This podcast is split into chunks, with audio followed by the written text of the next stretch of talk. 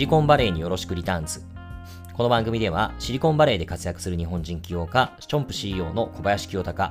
エニープレイス CEO の内藤悟、そして日本でグロースキャピタルを運営する私、シニフィアンの朝倉祐介の3名が、主に北米のスタートアップに関するニュースについてお話をします。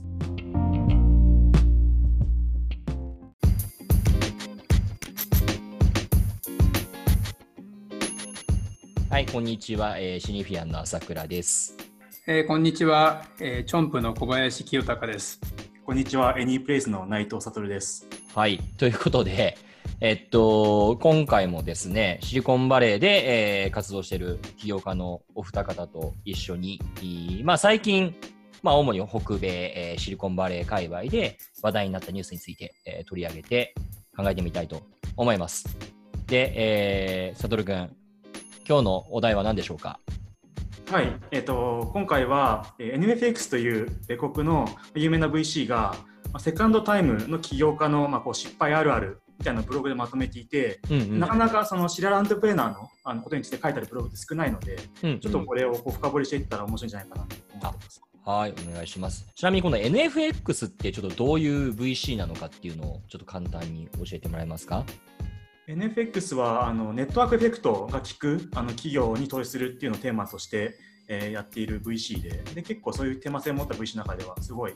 あの有名な、えー、VC ですね。うん、そうだねね、まあ、NFX のネットワークエフェクトのブログは結構読まれてて、うん、13個か14個のタイプにネットワークエフェクトを分けたみたいなのが一番よく読まれてるんじゃないかな。うん、そうですね。してたよね。確か日本語だとそれこそ前田博さんがあの和訳したやつを載っけてると思う、確か。うん、でもあのブログって、まあ、そのネットワークエフェクトを分析するにはいいけど、まあ、自分でプロダクトネットワークエフェクトを含めようと思うとなかなか難しくて、別の分け方が必要かもしれない。うんまあ、だからどうだっていう気はするよね。結果論な感じはするけど。うんうん、まあいいや。えっと、で、その NFX が、あまあ、出しているセカンドタイムファウンダーのあるあるネタなんですけど、これ具体的にはどういった内容でしょうか？そうですね。でまず、あのシララントプレーナー、セカンドタイムの起業家のアドバンテージ、まあ、そのいい点と5つ挙げていて、はい、1つはネットワーク、そういうネットワークを持っているということと、うん、まあ、資金調達が容易にできる、うん、信用がありますので。そうだね。で、まあ、で3つ目は、えっと、採用が、えー、しやすい、まあ、こちらも信用があるんで、いい人材口説きやすいっていう。うん、で4つ目が、えー、意思決定の、えーまあ、質が高い。高い意思決定できる、まあ、過去の経験があるんで、うん、失敗とかも経験してるんで、まあ、そういう落とし穴に落ちないで、まあ、あの意思決定の、まあ、高い質の高い意思決定ができるっていうのが4つ目で、はい、最後の5つ目が意思決定のスピードが速いと、早く意思決定できるっていう部分、この5つが、えー、アドバンテージと、えー、されていて、はい、で実はその一方でこうシリアルであるからこそ、うん、こう失敗してしまうこう、パターンというのが結構多いんですけど14つにえー、細かい ディスアドバンテージの方が多いんだ。ディスアドバンテージよくあります。はい、今回そっちにまあフォーカスされてるっていうのもある。なるほどね。あえて、ね。まあ一個一個言ってってなんかこう思うことがあれば。まあ、うんうん、まあちょっと一旦ざっといきましょうかじゃあ。はい。えー、で1個目はですね、自信過剰ですね。自分をこう信じ込みすぎちゃうという部分が、えー、逆にあだになるという、はい、1個目ですね。はい。はい、で、えー、2つ目が、えっ、ー、と、まあこう、バカな質問しなくなる。ステー。ピッドクエスチョンってやったんですけどなるほど。そもそもとかそういうちょっとこう、うん、そこを疑うことなくなってしまうんでなんか要はそこで学びが生まれないっていうのは指摘されね。あなるほど。一番と関わる内容かもね。そうですね、うん、で次が、えーとまあ、周りにイエスっていう人が多くなってしまう。要は否定されなくなるとか、うん、要はみんなやっぱ気使うので、はい、あの yes people が多くなると。なるほど、はい、うんうんうん、言われてます yes people ね。なるほど。はい。が周りに増える。はい。よくあの日本語だとイエスマンって言うけど、これ英語表記で yes people って言うんだね。俺初めて見た、これ。セールスマンとか言っちゃいけないんですよ、こっちは。ちょっとこう。確かに。セールスパーソンっていうんですか。パーソン、まあビジネスパーソンっていうもんね。はい。 yes people なんだ。 yes、はい。イエスパーソンかイエスピーポー。イエスウーマンもいるかもしれないもんね。なるほど。はい。うん、で、えー、次は多くの資金を、まあ、あまりに早く集めてしまう、まあ、いらない資金をこう集めすぎちゃうことによって節約しなくなったりとかまあ、こうなんだろう。あの節約なる中で工夫するってことをやめてしまうみたいなことを言われてましたね。うんうん、で、えー、5つ目、えー、運を過小評価してしまう。はい、前回の、えー、成功が結構運によるところが多くても、まあ、これ自分の実力だと思ってしまったりとか、うんうん、そういう部分ですね。なるほど。言われてもねって思う。まあ、はい。運を過小評価する。運を過小評価するって言ってました。ちょっと一個一個言っていきますか？はい、まあ、じゃあ、まあ、一応、最後までバンバンいっちゃおう。はい。で、えー、3つ目が、えー、アイディアが、こう、しょぼくなってしまう。で、うん、っていうのは、なんか急いでしま、急いでまた成功しようとしてしまって、なんかこう、硬いビジネスだったりとか、なんかこう、大きな絵が描けなくなってしまうみたいな。うんうんうん。で、次が、えー、インパクトを誤解してしまう。インパクトを与えることが目的になってしまって、なんかそのユーザーに、まあ、ここで言われてたのが、まあ、顧客に集中することによって結果的にインパクトが生まれるのになんかこう社会貢献とかこうインパクト、えー、あるものを生み出そうとしてしまうという。うんうんうん。えー、あと、えー、次はファウンダーマーケットフィットをしない、まあ、プロテイン対の情熱がないと、はいはい、これいけそうだからとかそういう理由で、えー、スタートしてしまって、まあ、結局なんかそこの4年5年とか続ける情熱が湧かなくなってやめてしまう。みたいながいいとで次がステータスの欲求、うんうん、ステータスが欲しくなってしまうっていうのは、えー、言われましたね。だから失敗するのを避けたりとかあとはなんかこうこうやってたのが有名な VC が君はこれやるなら出すよみたいなことにこう答えなくなってしまってやりたくもないけどちょっとそういうとか新着できるからってことでやってしまったりとか。っていうはい。えー、で、えー、次10個目です、はいえー、資金の使いすぎで前回の、えー、伸びてた時のお金の使い方に慣れてるんで結構その節約しなかったりとか結構こう同じ感覚で大胆にアーリーステージの段階からお金を使っちゃうみたいな。はいはいはい。はい、レイターの気分でアーリーやっちゃだめでしょって、お金使っちゃだめでしょって話ね。金銭感覚が前のままっていう話ですね。うんうんはいえー、で次が、えーえー、忠誠心のないチーム、まあ、プロダクトに対してロイヤリティのないチームができてしまいえー、ガチと。要はまあそのここういうこうこの人叩きたいってのは大事だと思うんですけど、まあ、なんか一回成功した人のチームだからとか人が入ってきて、うんうん、プロダクトにはあんまりこう関心情熱がなくてなるほど。でチームがこう出来上がりやすくなってしまうかもしれない。うんうんうん。えー、で12個目、えー、過去の失敗にすごい過剰反応してしまう例えば過去プロなここで言われてたのが過去プロダクトの進捗がこうなんか遅くて資金調達をこう危なかった経験した人は、えー、次の えー、スタートアップでは過剰にプロダクトを作り込んでしまうとかっていうなるほどね。一例ですけど、まあ、そういう過去の失敗に過剰反応してしまうっていうのと、えー、13個目、えーまあ、これも前のやつと出たやつと近いかもしれないんですけどオペレーション上の盲点、えー、をに気づかないとで過去の成功体験が全てではなくて、まあ、新しい分野で少なくともこうあの新しい、えー、分野があるところでやったりするんでそこのオペレーション上の盲点に気づけないというか、うんうんうん、過去の体験、まあ、成功体験にこう頼ってしまう部分が。なるほど最後,、はい、最後です。最後が、えー、無駄にパートナーシップを組んでしまう。要はなんかこう、うんうん、いろんな人と知り合う機会が増えるんで、そういうところで話されて、こういうパートナーシップ組もうよって言ったときに、なんかこう答えにくくなるというか。うんうん。で、14個。全部14個です。はい。なるほど。これ、ああ、面白いな。これチームの内容以外は俺全部当てはまるかもしれない 実は悟が俺を詰める会なんじゃないかそんなこれけどまああのアドバンテージももちろんあった上ディスアドバンテージのところはねこれ結構そうだよねってさすがよく分類されてるなっていう気があの聞いていてしました、うん、でもあれだよね1回目でも結構その資金を集めちゃった起業家はこの落とし穴に結構ハマりそうな気がするよね。うん、これはさ、あのまあ、あくまであれだよね、セカンドタイムって言ってるけど、1回やって何かしら EXIT して成功した起業家っていう前提だよね。多分、まあ、何回やってようとずっと失敗してた起業家というよりは、何かしらの成功体験がある起業家がハマりがちなあ落とし穴っていうことなのかなという気がしますね。そうですね。はい。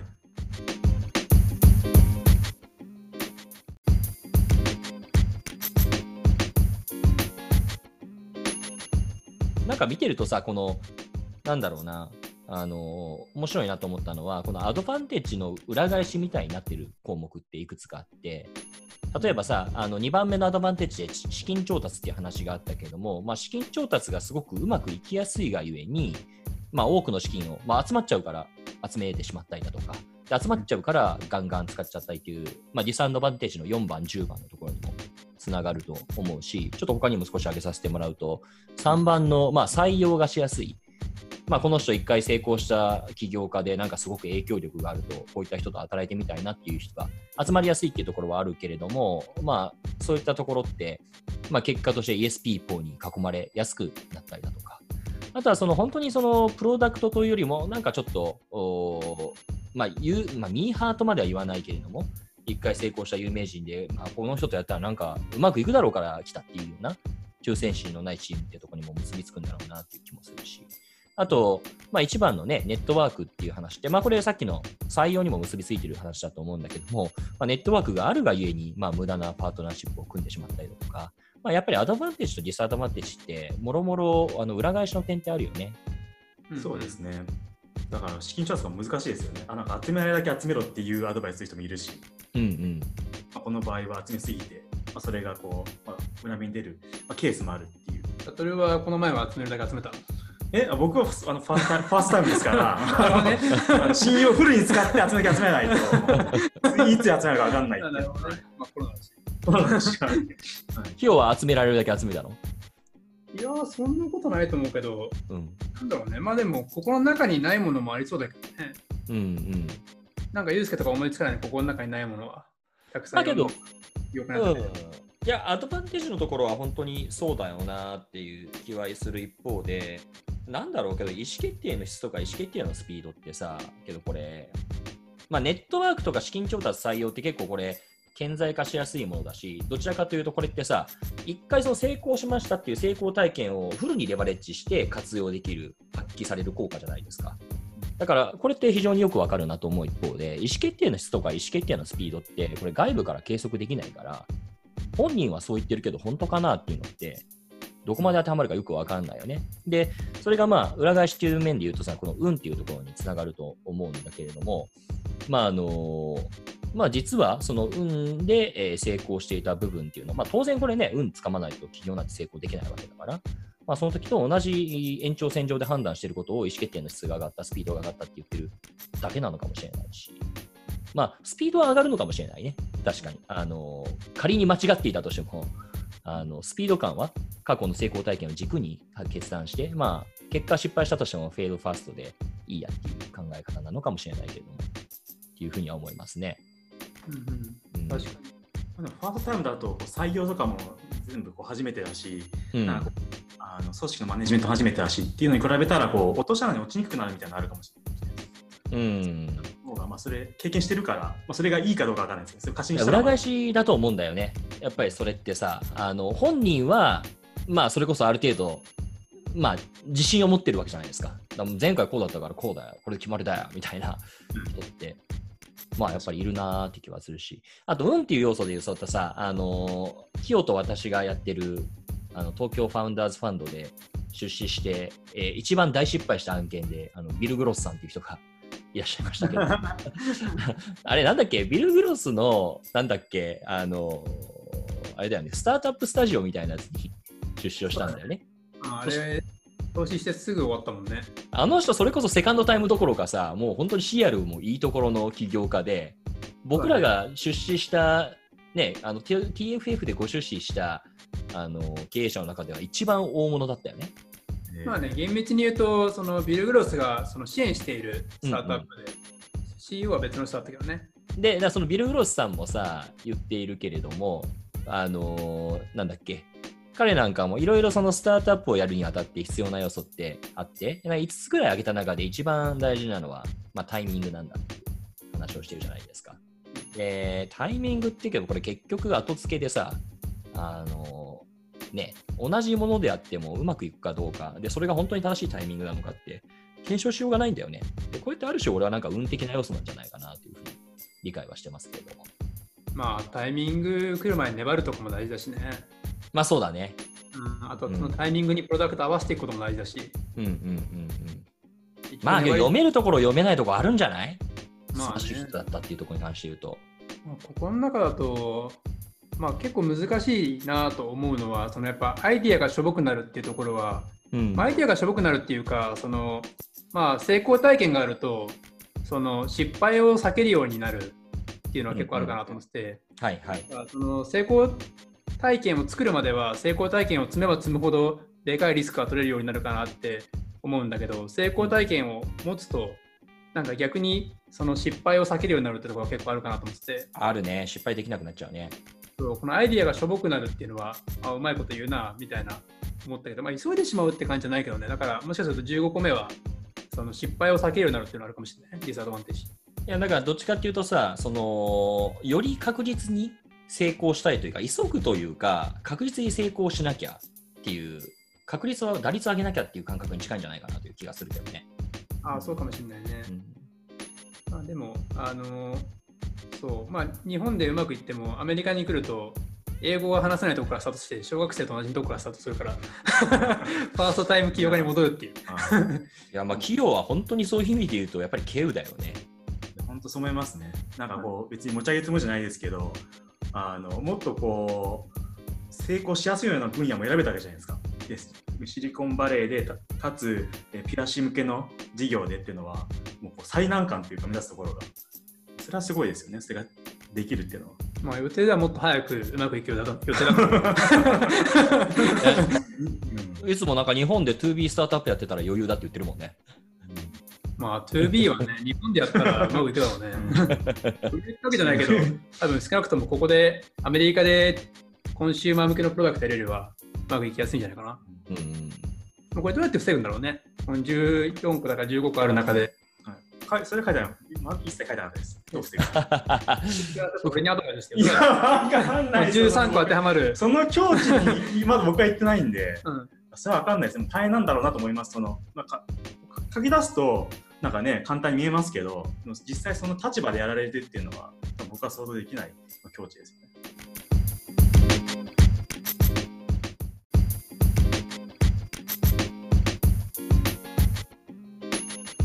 俺これ見てて思ったのがさ、その、なんていうのかな、シリアルアントレプレーナーっていうか、2回目、3回目やろうと思ってできない人っていうのもやっぱりいらっしゃるじゃないですか。で、まあ、そで、まあ、なんだろうな、まあ、そういった人たちの原因、ところとこのディスアドバンテッジって結構共通点があるのかなっていう気がするんだけど、まあ、何かというと、要はなんか恥ずかしいから、なんか失敗するハードルがなんかより高まっていくんじゃないかなっていう気はしていて、で、それは何だろうね、そのファーストタイム CEO だと、ファウンダーだと、まあなんだろうね、別に失うもの何もないっていうところってあるじゃないですか。だけど2回目、3回目だと、やっぱりとはいえちょっと気づいてしまったものがあって、でもうすでにそういった既得権益を得ているところがあるのに、次なんかやってしでかすしてしまうことによって、それが既存してしまう。だからまあやっぱりさ、失うものの方が、得るものよりも失うものの方が怖いからさ。まあなんかそういったなんか恐怖心、恥ずかしいからっていう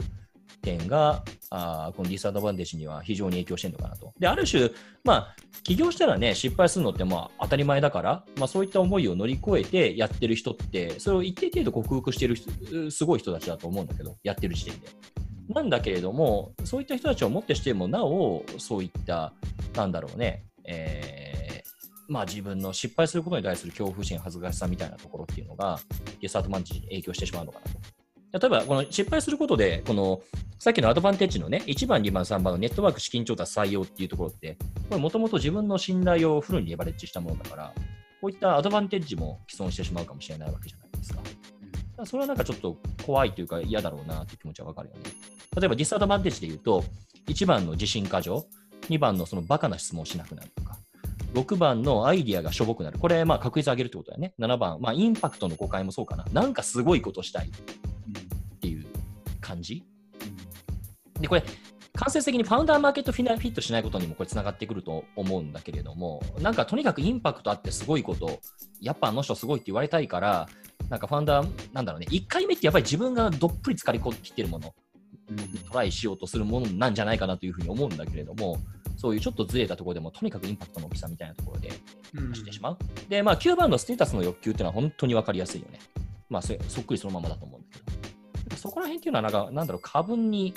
自分の気持ちというか、条理的な部分によって生じているディスアドバンテージなんじゃないかなという気が見ていて思いますね。ソーシャルメディア、あんまやんなきゃいいんじゃないかな。うん、そしたら、そう、気になるんだよね。いや、これ本当その通りだよね。マジそう思う。ただし、ツイッターとか見てちゃダメだよっていうと。見忘れちゃうから、1日1回開くっていうのが自分のチェックリストに書いてある。Facebook とか特に。わかる。あと、あのこれがやってるのは、サトルとか、そのヒロ君とかと、そのまあ、壁打ち会みたいにやってて、まあ、自分がその考えていることとかに対して、まあ、質問をしてもらうっていうのはやっていて、なるべくその、まあ、バカな質問をしなくなるっていうのは避けたいなと思って、なんか別にそれ、これはまあそのセカンドタイムの起業家だけじゃないんだけど、やっぱり起業家の思い込みってすごい武器だけど、一方、まあ、すごい諸刃の剣で失敗する理由にもあるから、だから自分の思い込みをどう避けていくかみたいな、まあ、もちろんデータを見るっていうのもあると思うけど、まあ、この2番も結構難しいかなとは思うかな。さっきのだから解決法っていう意味で言うと、そういう、まあ、今日の場合はね、その後輩の人たちことだと思うんだけど、まあ、ピアプレッシャーというか、まあなんかね、間違ったことを言っても大丈夫な心理的な安全が保証されてる場で、なんかちょっと突っ込んでもらうみたいな、まあそういった関係があるといいかもしれないよね。なんかペーパルマフィアってやっぱりなんかそういったところ、要素もあるんじゃないかなと、なんかいろんなもの見聞きしてると想像するけどね。うん。あとはまあ、その、ちゃんとそのまあ、そのなんだろう、この、インパクトを与えることに目的にするわけじゃなくて、まあ、ちゃんとその大きな挑戦をするとか、適切なリスクを取って、まあ、日々日々勝負してれば、多分このディスアドバンテージに振り回される余裕もないんじゃないかなとは思うけどね。そんな余裕ないもんね、毎日。朝から晩まで働いてて。うん まあ、でも特にキヨさんはそういうアンラーニングとか、そういうのすごいあのされてる方だと思うんで、他の記者の人たちに私は感じるのが。ただ、さっき言ったヒロ君の壁打ち会とか、僕の壁打ち会で、まあ、僕らがもっとこうあの、ちゃんと質問しなきゃなと思います、ね、まあでも結構、悟は辛辣なこと言うし。いや、言わないですよ。そんな言わないです。辛辣なんだ。一番厳しいんだ。辛辣なこと言わないですよ。いい質問しようと頑張って、こう、なんかそそもそもな話をできたかなって、うん、頑張ってます。まあそういう意味で言うと完全な外部の目というよりは、まあ多少中もよく分かってるけれども少し離れた他の人からのインプットっていうのは重要かもしれないよね、フィードバックとか。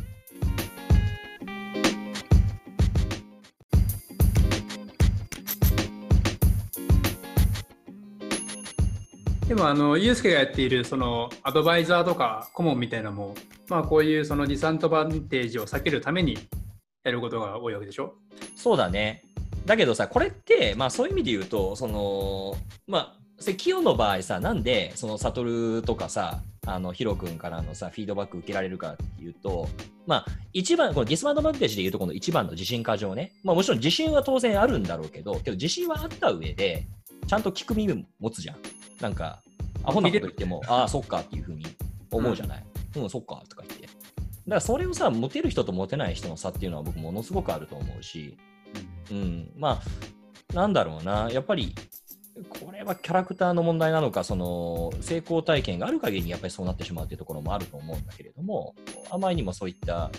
まあ、これも自信過剰なのかね、が強すぎると、まあ、何言ってもダメだと思うよね。まあ、それは second time に限らず、 first time も同じだと思いますけど。まあでも、まあ、悟とかヒロ君だけじゃなくて、やっぱ社内のメンバーからの意見とかもすごい貴重で、ほとんど全部ノートに書いてあって、結構見直してるけどね。そ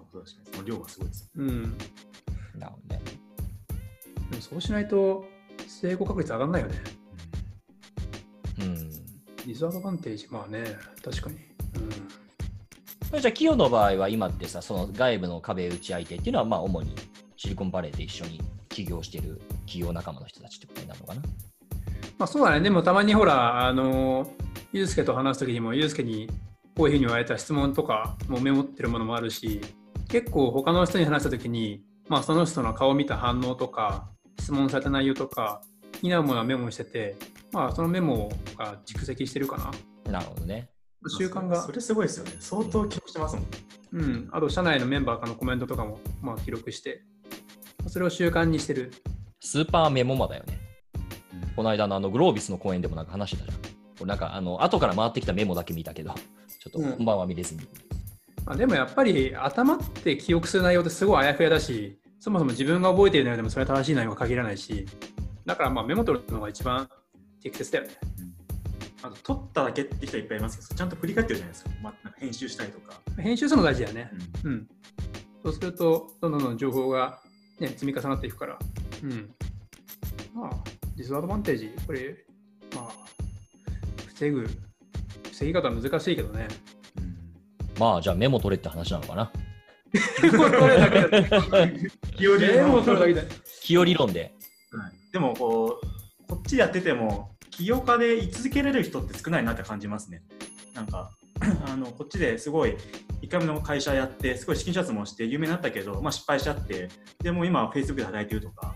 で結局でもその続け、まあ、なんだ1回目失敗してもあんだけあの知名度もあって2回目やるって言ったらもっと資金シャツが集まりやすいと思うんですよね失敗したとはいえ別にそのいけないことしないんででそしたらなんか続けていくことによってその信頼って蓄積されるんで失敗してもなんかまた次ねあのもっと上の挑戦もできるし続けることを見るとあると思うんですけどやっぱりまあいろんな理由があってこう続ける人ってシリコンバレーでも少ないなって感じます。なるほどね。まあ、思うんだけどその、まあ、自分よりもなんだろうまあ悟とかヒロ君みたいな弟分みたいな人とかあとはまあユースケみたいに、まあ、自分とそのまあ対等であるあの親友みたいなメンバーとかあとは目上の人とか、まあ、それぞれ自分がちゃんと自分に対してちゃんと率直に意見を言ってくれる人でかつ、まあ、自分がこの人の話だったら聞くっていう人を何人か自分の周りにちゃんと持っておくってことが大事なんじゃないかな。でその人たちがちゃんと経験があってあの本当に本当のことを話してくれるんであればこのディスバアドバンテージも、まあ、全部言ってくれるんじゃない？かな。あとまあ社内のメンバーもそういうのコミュニションで言ってくれるしね。今日さんはこういうとこ直してください。お あなるほどね。じゃあまあそういったフィードバックを受けるっていうのもあるし、あとはやっぱりあれだよね、そういうの言いやすい関係っていうかさ、自分はそういうのオープンだよみたいな。そんなことを言われてもなんかいきなり怒ったりしないよっていうことを、うん、なんかね、過剰、まあ、演出とは言わないけれども、ちゃんと見せておくってことは重要なのかもしれない。うん、まあそれをあらゆる角度で持っておくってことが大事なんじゃないかな。そしたらまあこれ全部まあ、全部防げるかどうかわかんないけど、ほとんどは言ってくれ言ってもらえるんじゃないかな。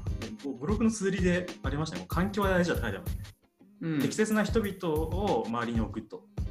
ね、質問し続け、成長し続けるっていうのが書いてありました。この前も言ったけど、やっぱ環境に対してね、人間逆らえないから、自分がどういう環境を作っていくかってすごい大事で、うん、だそういう環境を作る、まあそういう人間関係をちゃんと作っていくってことが、多分この、まあ、セカンドタイムっていうか、シーラントイプレーナー以外にも、まあ、1回目の起業家でも大事なんじゃないかなと思うけどね。うん。気をつけましょう。はい、気をつけましょう。はい。